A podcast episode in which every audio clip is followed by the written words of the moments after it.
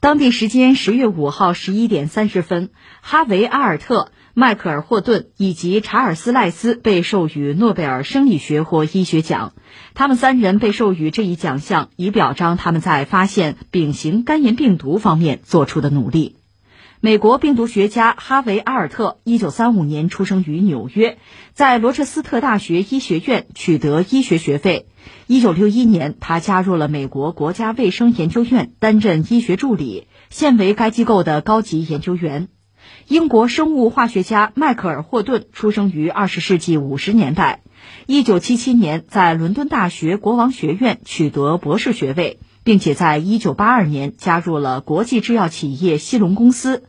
二零一零年，他迁往加拿大阿尔伯塔大学，现担任该校李嘉诚病毒研究所教授。美国病毒学家查尔斯·赖斯，一九五二年出生于萨克拉门托，一九八一年在加州理工学院取得博士学位。自二零零一年以来，他一直在纽约洛克菲勒大学担任教授。并且在2001年至2018年期间担任过该大学丙型肝炎研究中心执行主任。根据诺贝尔基金会九月的公告，今年诺奖每个奖项的奖金将达到一千万瑞典克朗，约合人民币七百六十万元，较往年有明显增加。由于疫情的影响，十二月份将不再举行传统的诺贝尔奖颁奖典礼，颁奖仪式都改为线上举行。其余奖项在十月六号到十二号陆续公布。又到了诺贝尔奖啊发布的时候了，已经有了，就是这个生理学奖、医学奖这已经出来了吧？呃，每年到这个时候，我们节目也跟着起起哄哈，关注一下。其实大家都知道吧，诺贝尔奖就是有一个大科学家诺贝尔的，当然他瑞典人了。他是一八九五年立了个遗嘱，设立了当时最初是五个奖项吧，诺贝尔奖，就是物理学、化学。呃，还有这个生理学或者医学奖，还有文学奖，还有和平奖，这是要表彰这几个领域吧，对人类做出最大贡献的人。当然，现在我们知道这个奖权威性还是有的。后来到了一九六八年，又增加了这个诺贝尔经济学奖，这是我们今天看到的诺贝尔奖这个状况吧。每年到十月初呢，就诺贝尔奖开始公布，它不是一起公布哈。呃，陆续啊，次第，当然每个奖项可能可以有两三个人一起来拿吧。一直到十二月十号，就诺贝尔去世啊逝世那个纪念日，瑞典斯德哥尔摩和挪威奥斯陆是分别有这个诺贝尔奖的颁发仪式。瑞典的国王和王后呢会出席，而且由他们来颁奖。但今年因为疫情嘛，情况可能比较特殊了。有朋友还跟我念叨说：“哎，你这颁奖。”特别是这个生理和医学奖哈，是不是应该考虑新冠疫情啊？那疫苗研发这个拿奖，别着急，这个按照规矩，今年肯定他颁不了这方面的奖项。今年是这个和饼干有关的哈，不是吃那个饼干啊，是肝炎的肝啊，饼干和这个有关的几个研究者吧，因为他是有规矩的。实际上，你比如今年这个奖是去年九月份开始，就诺贝尔奖的这个评委会呢。开始接受大家的就推荐的候选人，等于说今年颁的奖是从去年开始啊就运作的。那换句话说，涉及到像疫情这个问题，最早最早啊，恐怕也是明年的事儿了。顺便说一句，这个特朗普和普京都被人提名诺贝尔和平奖了啊，提名今年提名就是假设他们拿也是明年的事儿了，是这个意思。这我们算说清楚了啊。呃，诺贝尔奖很多人还是愿意关注，当然作为这个。我们这些普通公众哈，最有 最有资格能够指手画脚的，可能也就是像文学奖甚至和平奖这样的这个奖项哈，因为你能理解嘛，能了解。其实即使是像文学奖吧，很多获奖者可能你也不一定听说过，更不要说他们的作品，你可能就没有读过。至于很多涉及到科学领域的奖项，那就真的是太专业了。但恰恰是这个领域啊，就这些领域的奖项被认为还是比较权威啊，就诺贝尔奖。那下面你说你说点什么呢？我感慨一下是什么呢？其实这几年吧，我一直在关注一个话题，就说这个话题已经有几年了，大家在热议哈。什么呢？就说人类的科技现在是不是进入了一个瓶颈期、停滞期，或者说遇到了天花板？确实啊，你主观感觉也是这样子。就是在人类历史上，你说科技巨大的进步，人，你比如牛顿、什么爱因斯坦、那波尔这样的一些人物。或者说一些重大的科技领域的这个发现啊、发明啊、创造啊，给人印象比较深的还是十九世纪、二十世纪那个阶段。也不光是说诺贝尔奖，你看那个索尔维会议，那当然呢，主要是西方就是欧洲人参加，那些大师级的人物，包括居里夫人什么的，普朗克那帮人啊，英才辈出。今天你说再找到一个类似的这个阶段，好像没有了。不管是说大师级的人物，还是。重大的这科技领域的发明啊、创造，好像真的不是很多了。就看诺贝尔奖，这不叫权威吗？这不叫领先吗？你看一看他能够讲的这些人和他们的成就，当然我们还是这个高山仰止啊、望其项背啊，这没有问题。但是总的来说，和刚才我们讲的之前的时代和大师们，好像比起来也似有不足吧。所以我们说，人类的科技，我们的这科技文明嘛，是不是真的是到了天花板，到了瓶颈期，到了停止期？我们期待着突破，就是说，期待着出大师，期待着出新的成就，甚至是颠覆性的东西，能够让我们的科技啊，让我们的社会，让整个世界啊，让人类啊，有大幅度的进步和发展。但很遗憾，截止到目前，我理解还没有。所以这个话题就是人类科技现在一个停滞期。这个话题，好像这几年一直很多人就圈里人一直在探讨，甚至你比如科幻小说，大家一说科幻，现在想到的是不是还是刘慈欣那个《三体》啊？里边不就是有一个很重要的一个桥段，就是地球，我们知道地球啊，地球人呃遇到了一个克星吧，就所谓三体人。三体那个生存环境是很恶劣的，所以他们希望就是攻占地球，啊，鸠占鹊巢，把地球占了。三体人呢？就要入侵地球，但是彼此之间距离太过遥远，怎么办？三体人的技术比较发达，那科技领先啊，他就先发射了两个质子，让他先期到达地球。他们干什么呢？他们要监视地球、控制地球、影响地球，就是让人类在基础科学领域没办法再有发展。他锁死你科技进步，也不是所有的都锁死啊。我理解，你比如说火箭。我能做个两级火箭，做个三级，做个四级，这个没有问题。这只是一个简单的加法，但是那种基础科学的颠覆式的，就类似爱因斯坦之于牛顿式的那种跨越式的发展，那种创造或者那种认识对世界的认识，他不让你再有了，他锁死你。这样的地球的就科技的发展，实际上你看到的是发展，你看到的是人类的生活更舒适、更便捷，但实际上啊，已经不是跨越式的了。是停止，是有天花板的。这样呢，在几百年之后，三体的舰队到达地球的时候，因为地球人已经没办法再进步了吗？那么入侵你就很容易，有这么一个桥段啊。当然，三体人没有，可是我们现在天花板是真遇到了，是这么个状况。那你说为什么呢？我理解恐怕几个原因。一个原因是什么呢？必须要承认，人类发展到现在。就是这个苹果树上啊比较低的，很容易够得到的苹果，你已经吃了；还有的你踮着脚或者跳起来能够到的，你也已经够了。再有就是你够不着了。是我们人类已经取得了很大的成果成就啊！你像牛顿啊，包括爱因斯坦，他们的成果和成就，那是相当伟大，那不用说啊。但是即使没有他们，即使比他们要晚，终归会有人做到他们那个水平。对这个，我个人还是有信心，但关键是在超越他们，甚至颠覆式的、革命式的超越他们，我们到现在没有看到太多的兆头，没有看到更多的希望，所以这是我的一个理解，就是说能够到的苹果已经够到了。第二个，我觉得是什么呢？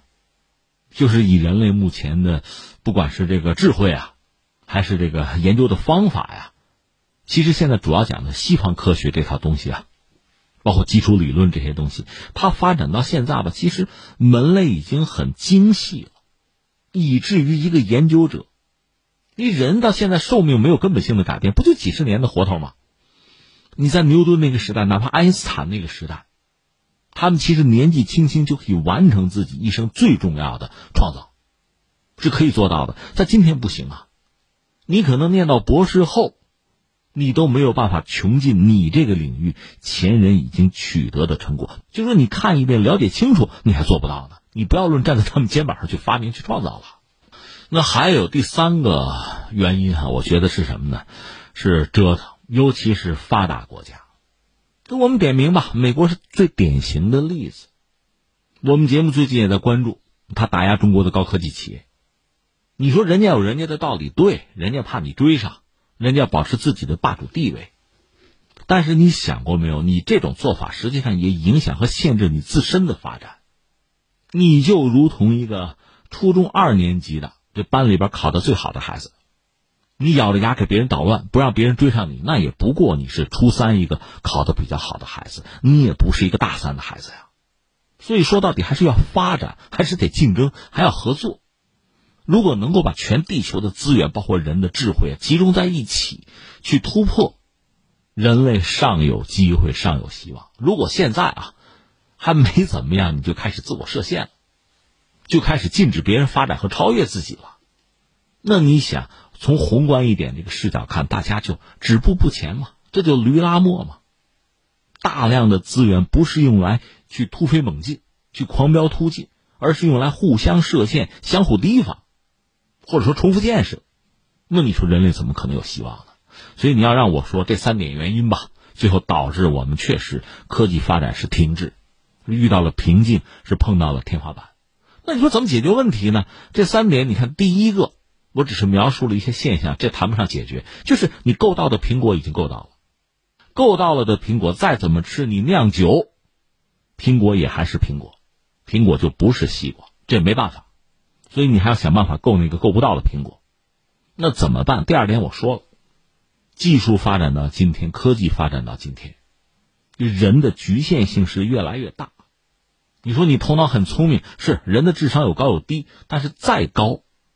他也没有一个颠覆啊、突破式的进步啊，而且人的寿命也是这个样子。刚才我们不是讲吗？人需要花相当长的时间，你才能了解前人在这方面的成果。就说你现在很难找到，也很难爬上前人的肩膀。那么想做到这一点，我觉得只有两个办法。一个办法是什么呢？就是改变之前你一直以来去搞科研、搞基础的这个办法，这方法你要变。再一个就是想办法开外挂呀。找帮手啊？谁呀？现在我们能想到的就是人工智能了，因为人工智能确实它，你说深度学习也好，或者其他的什么方法也好吧，它在很多领域比人脑确实更具能力。你比如计算能力啊，记忆力啊，这不刚才我们说嘛？你人可能大半辈子，你也不外乎是看一看你这个领域前人的成果，但是人工智能很容易能看到啊。非常短的时间，它就可以解决这个问题啊！如果它能够帮助我们啊，加持我们，可能会好一点。但是这里面有一个问题，就是越先进的技术越是双刃剑，这个我们都知道。一方面，我们如果这样做，很可能人工智能可以帮助我们在浩如烟海的各种各样的方向里面寻找到真正可以突破的可能性，这是好的一面。但另一方面呢，就是你对它会特别依赖。那如果他判断错了，他走错了路。那你也就完了，有这个问题哈，啊，需要做取舍。但是说到底，我估计人对于技术、对人工智能的依赖，这个只能是越来越加强，而不可能减弱。你不会放弃它的。那最后第三个呢？对，刚才我们说的，对美国，美国为代表的发达国家，就是说它以邻为壑，呃，固步自封。他为了维护自己所谓的霸权和地位吧，当然由此可能有巨大的经济利益了。你可以说这是国家利益啊。他就打压其他的竞争者的高科技企业和在这方面的尝试，你说这可以理解啊？人家国家国家的利益，人家当然要考虑。问题是你这样做能不能真的达到你的目的？比如有个聪明人比尔盖茨，他就指责美国人这方面的政策，他就是美国人，他就说你这么搞好吗？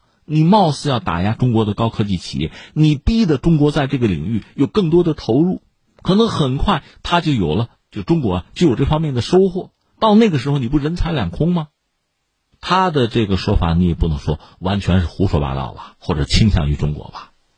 所以我想说的是，如果真的要回到正轨啊，从人类这个层面，从自己的国家长远发展的层面，恐怕还是要鼓励竞争。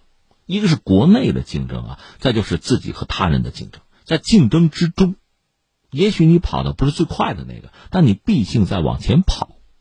总比把大多数的这个时间和精力都用在遏制别人，比这么做要聪明吧？我曾经在节目里聊过一个典型的例子，就是莱特兄弟，就是美国人的例子。一九零三年，人家发明了飞机，这个当然非常让人钦佩了，这非常伟大的一个事情。但是接下来莱特兄弟要做什么？他们知道这东西很有用啊，赚大钱啊。